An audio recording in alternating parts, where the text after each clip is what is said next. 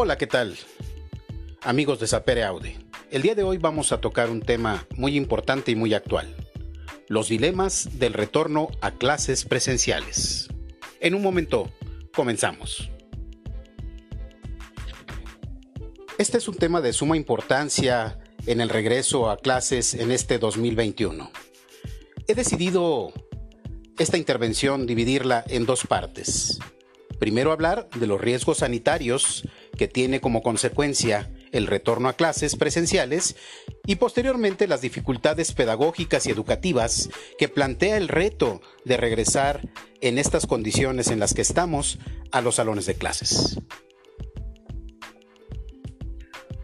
Uno de los primeros problemas que se plantean como dilema en este retorno a clases presenciales son el ubicar las responsabilidades escolares y familiares que corresponderán a cada segmento para saber hasta qué límites se puede ser responsable de alguna situación de riesgo sanitario.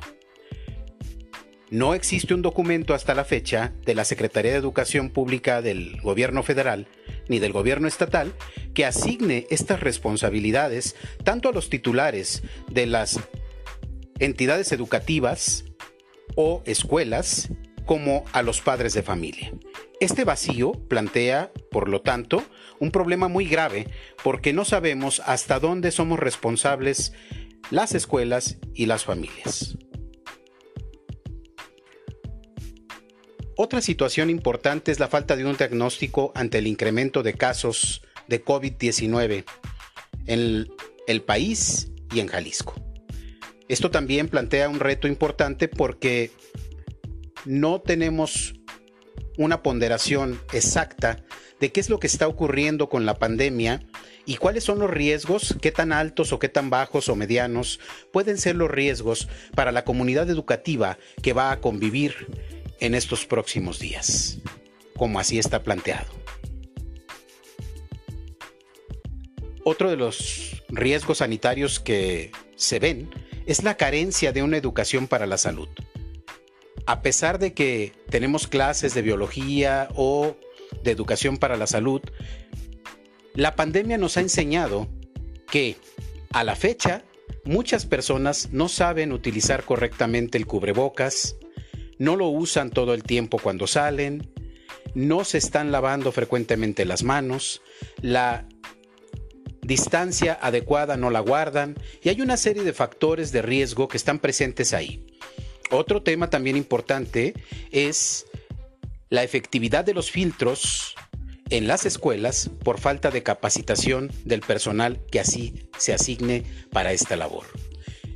Que ya es tiempo que estas personas deberían de estar tomando ya cursos intensivos para ubicar cuáles son las personas que pueden tener un potencial riesgo al ingreso a la institución educativa, tanto alumnos, docentes como personal directivo.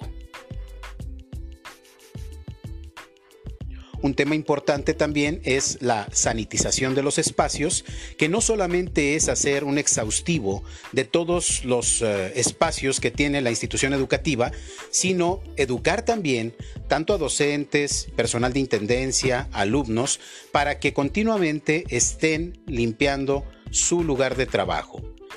Y otro tema también dentro de este es quién dará los implementos necesarios para esta labor será responsabilidad de los padres de familia y de los alumnos o de la entidad educativa o de la escuela misma. Esos temas todavía no están resueltos y se deben de comentar. Un riesgo más representa todas las personas que pueden presentar una situación asintomática de la enfermedad.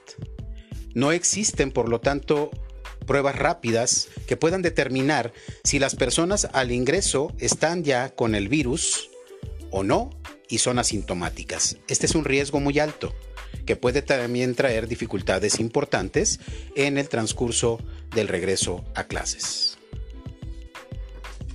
Y ya desde el punto de vista de las dificultades pedagógicas y educativas, uno de los retos importantes es la masificación de la educación.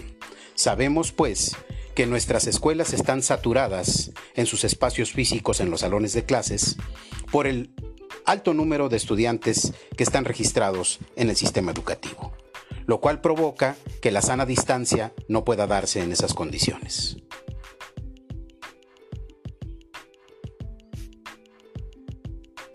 Una de las eh, alternativas que hay a esta situación del espacio físico reducido es dividir los grupos, pero plantea también otro problema importante esto, que son los tiempos en los cuales se va a desarrollar el calendario escolar y los contenidos del mismo calendario, que es un reto también para el docente y para los alumnos también, al ir solamente una semana sí y una semana no.